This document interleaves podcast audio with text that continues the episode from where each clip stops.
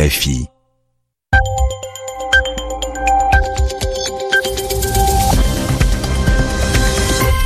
Radio France Internationale, en direct de Paris, où il est 22 heures. François Bernard. Bonsoir, bienvenue à l'écoute du journal en français facile en compagnie de Zéphirin Quadio ce soir. Bonsoir Zéphirin. Bonsoir François, bonsoir à tous. Dans l'actualité de ce samedi 15 juillet, la Turquie commémore l'échec du coup d'État du 15 juillet 2016. Et puis le ministre français des Affaires étrangères Jean-Yves Le Drian en tournée dans le Golfe pour aider à la crise avec ses voisins. Le décès de l'Iranienne Mirza Khani, euh, première femme distinguée pour son génie mathématique. Et puis le mot de la semaine de Yvan Amar, le mot autocrate. Le journal Le journal en français facile. Des centaines de milliers de personnes se sont rassemblées à travers la Turquie pour commémorer le coup d'État manqué du 15 juillet 2016 contre le président Erdogan. À Istanbul, des dizaines de milliers de personnes ont afflué vers l'un des ponts de la ville. Alexandre Billette a suivi la manifestation pour RFI. Une foule nombreuse, peut-être plusieurs centaines de milliers de personnes qui vont passer une partie de la nuit sur le pont qui s'appelle justement désormais le pont des martyrs du 15 juillet, avec des drapeaux turcs, des portraits de Recep Tayyip Erdogan, une foule qui a également hué les médias hostiles au pouvoir turc, qui a aussi scandé à plusieurs reprises, qui a demandé le retour de la peine de mort en Turquie. Ces commémorations vont se poursuivre dans la soirée, toute la nuit même, puisqu'il y aura d'abord à Istanbul une série de prières, des films seront également projetés. Le président turc qui va par la suite annoncer le début des veillées de la démocratie. Ce sont des rassemblements qui vont se dérouler dans tout le pays jusqu'à demain soir. Recep Tayyip Erdogan qui va ensuite se rendre à Ankara pour poursuivre cette nuit de commémoration puisqu'à 2h32 très précise il y aura le grand discours du président turc devant le Parlement et à l'heure précise où le premier avion a bombardé l'enceinte de l'Assemblée nationale il y a précisément un an. Alexandre Billet, Istanbul, RFI. L'esplanade des mosquées dans la vieille ville de Jérusalem a été fermée exceptionnellement vendredi à la suite d'une attaque qui a coûté la vie à deux policiers israéliens. Elle sera rouverte dimanche, c'est ce que vient d'annoncer un communiqué du Premier ministre israélien Benjamin Netanyahou. En Égypte, le meurtrier de deux touristes allemandes tués à coups de couteau dans la station balnéaire de Hurghada a avoué soutenir l'idéologie djihadiste. L'attentat est un nouveau coup dur hein, pour le tourisme égyptien au moment où ce secteur fortement touché en 2016 par les attentats commençait à reprendre. Jean-Yves Le Drian, le ministre français des Affaires étrangères dans le Golfe depuis ce samedi. Il se rendra successivement au Qatar, en Arabie Saoudite, au Koweït et aux Émirats Arabes Unis pour tenter de plaider en faveur d'un apaisement.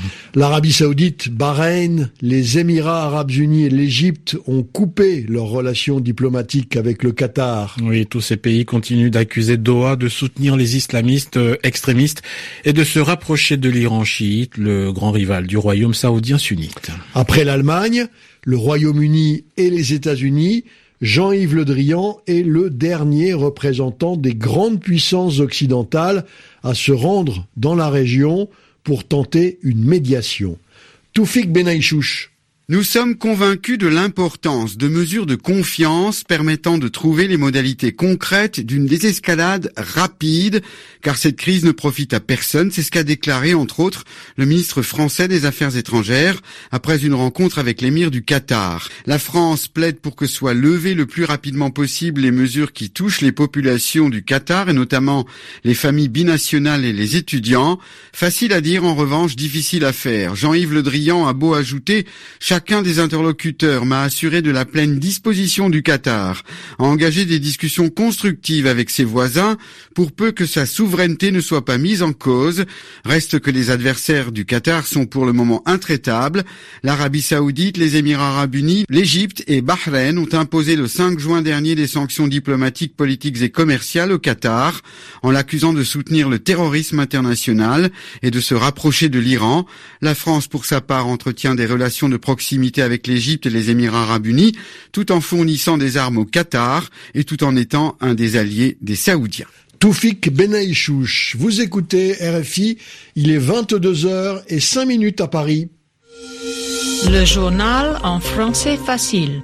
La mathématicienne iranienne Mariam Mirzakhani, première femme de l'histoire à remporter la médaille Field en 2014, s'est éteinte ce samedi à l'âge de 40 ans. La médaille Fields est la plus prestigieuse récompense pour les mathématiciens. La chercheuse et professeure à l'université américaine de Stanford a été victime d'un cancer du sein. Son portrait avec Sylvie Coffey.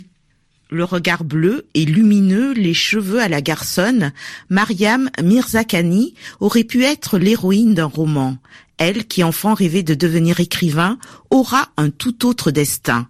Petite fille, c'est son frère qui lui transmet le goût pour les mathématiques.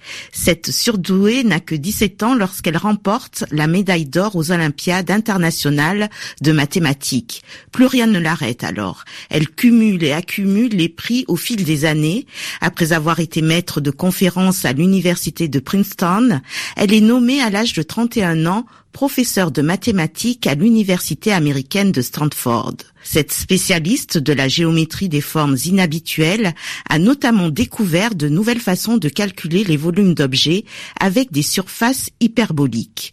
Des travaux qui lui ont permis de s'illustrer dans une discipline largement dominée par les hommes. En 2014, cette passionnée des maths est la première femme à recevoir la médaille Fields, l'équivalent du prix Nobel de mathématiques. Sylvie Coffey. Du sport, du tennis à Wimbledon, l'Espagnol Garbine Muguruza a remporté sa première finale à Wimbledon. C'est le quatrième trophée remporté par la jeune Espagnole, le deuxième en Grand Chelem après Roland Garros, c'était en 2016. Du cyclisme, le Tour de France et l'Australien Michael Matthew qui a enlevé la quatorzième étape du Tour de France à Rodez. Le Britannique Chris Froome euh, du groupe Sky a récupéré le maillot jaune de leader. Du nautisme avec Thomas Coville qui a largement battu le record de la traversée de l'Atlantique en solitaire. Et le Breton devient également le premier homme à boucler cette traversée en moins de 5 jours avec ce temps de 4 jours, 11 heures et 10 minutes. Il est il est 22 heures et bientôt 8 minutes ici à Paris, l'heure de retrouver Yvan Amar pour le mot de la semaine, François. Coup d'État manqué en Turquie il y a tout juste un an. C'était le 15 juillet 2016 et une année plus tard, après la répression, après les purges, c'est-à-dire les, suspensions massives, les renvois notamment de fonctionnaires hein, dans la police, dans l'éducation, eh bien, on est devant un régime très autoritaire. On parle de despotisme et du pouvoir d'un autocrate. Qu'est-ce que c'est que ça, un autocrate? Est-ce que le mot a un rapport avec le terme autorité? On pourrait le croire, hein, autorité, autocrate, les deux mots se ressemblent. En fait, c'est un pur hasard. Mais ce hasard a aidé à ce qu'on comprenne le mot, ça en rajoute même à son sens. Hein. En fait, autocrate est construit à partir de deux racines grecques. Crate, ça évoque le pouvoir, et puis euh, auto qui signifie de soi-même, grâce à soi-même, sans l'aide d'autre chose. Par exemple, une automobile, qu'est-ce que c'est? Un véhicule qui n'a pas besoin d'être tiré par des chevaux, par exemple, ni poussé par quelqu'un. Pour marcher, il tient sa puissance de lui-même, de son moteur. Eh bien, l'autocrate, c'est un petit peu la même chose. Il tire sa puissance de lui-même. C'est-à-dire que c'est un, souverain, un chef d'État, qui n'est pas limité par un autre pouvoir, ni par un parlement, ni par des lois, ni par des juges, hein, en principe. C'est donc celui qui euh, peut gouverner de façon absolue, comme il le veut, comme il l'entend, selon sa propre volonté. Et en fait, ce gouvernement autocratique vient se placer dans une, une, série de mots qui utilisent cette racine crate. On a dit que ça voulait dire le pouvoir, en particulier le pouvoir politique, et on peut parler d'un régime démocratique, d'un régime autocratique ou même d'un régime parfois plutocratique, c'est-à-dire où le pouvoir appartient à ceux qui sont les plus riches. Mais la plutocratie et l'autocratie sont deux mots toujours péjoratifs. Hein. C'est pour dénoncer ce genre de pouvoir qu'on emploie ces termes. Yvan Amar, un mot de la semaine, on en retrouvera un autre demain dimanche. C'est la fin de ce journal en français facile que vous pouvez retrouver sur notre site internet rfi.fr à l'audio et à l'écrit. Bonsoir à tous et à demain.